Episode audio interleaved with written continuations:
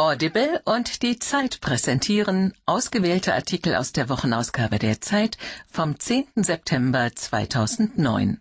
Hören Sie in dieser Ausgabe Wenn Tierkinder zu Tyrannen werden. Unser Kolumnist versucht die Bedürfnisse seiner Katze zu respektieren, mit schmerzhaftem Resultat. Von Harald Martenstein. Ich habe einen Traum. Philipp Lahm. Ich wünsche mir, dass sich jedes Kind entfalten kann. Von Ulf Lippitz. Schreck lässt nach. Finanzkrise, Terror, Klima. Unter höchstem Druck rückt die Menschheit zusammen.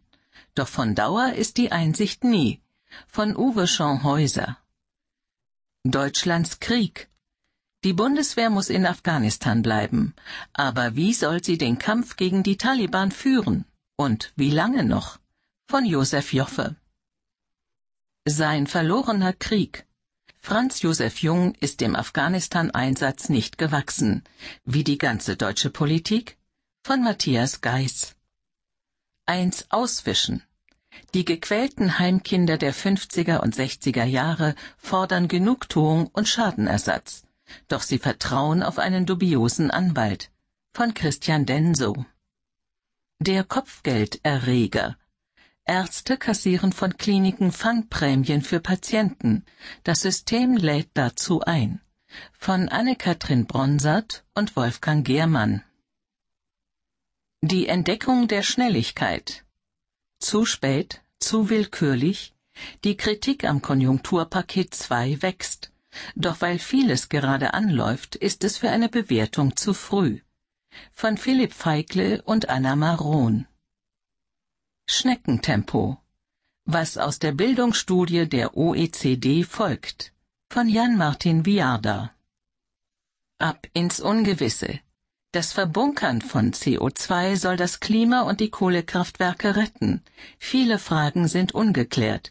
Der Widerstand wächst. Von Axel Bojanowski. Stimmt's? Wurde die Sektsteuer von Wilhelm II. zur Finanzierung der Kriegsflotte eingeführt, fragt Hermann Mündlein aus Lehrte. Christoph Drösser antwortet. Die Mörder von Danzig. Nach dem Sturm auf die polnische Post am 1. September 1939 sprach die deutsche Justiz blutig Recht. Die Dokumentation eines Dramas, das Günter Grass in seiner Blechtrommel beschrieb. Von Michael Naumann. Unser aller Irrsinn. Bei den Filmfestspielen in Venedig suchen die Regisseure nach einer Ordnung im globalen Chaos. Von Katja Nikodemus. Wörterbericht. Nix. Von Heike Kunert. Jamaika auf die Schnelle. Bevor Usain Bolt in Berlin den Weltrekord lief, dachte man, auf der Karibikinsel hätten alle die Ruhe weg. Stimmt das? Eine Rundfahrt mit der Stoppuhr von Björn Erik Sass. 650 deutsche Wörter. Verlangt der Einreisesprachtest für Ehepartner von Einwanderern. Warum das keine leichte Hürde ist. Von Anfried Schenk. Die Zeit. Höre die Zeit. Genieße die Zeit. Deutschlands Krieg. Die Bundeswehr muss in Afghanistan bleiben. Aber wie soll sie den Kampf gegen die Taliban führen? Und wie lange noch? Von Josef Joffe.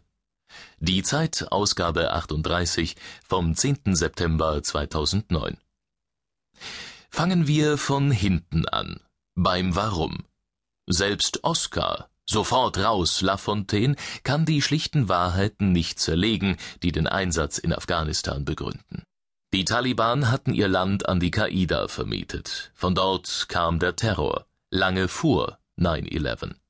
Er darf das Unglücksland nicht erneut pachten, dann die Tentakel nach Pakistan ausstrecken, wo sich Politpathologie und Bombe zum gefährlichsten Gebräu auf Erden vermengen. Es ist besser, den Terror an seiner Quelle zu bekämpfen. Peter Struck hatte recht mit der Hindelang-Hindukusch-Verkettung. Und wenn Abzug und Chaos die Nachbarn Russland, Iran, Indien zum Eingreifen animieren? Es gilt auch das Abschreckungsprinzip. Dies ist kein Kampf der Kulturen, wie Lafontaine wähnt, sondern eine Machtprobe, die der Terror nicht gewinnen darf. denn Siege schärfen den Appetit. Das sind kalte realpolitische Interessen, die die Seele aufrauen, aber sie sind nicht falsch. Nur haben die Deutschen bis Freitag geglaubt, sich als Brunnenbauer im ruhigen Norden den moralischen Kosten des Krieges, ja es ist Krieg, entziehen zu können. Eine gute Seite aber hat die Tanklaster-Tragödie doch. Der Selbstbetrug ist geplatzt. Die Nation muss sich ehrlich machen.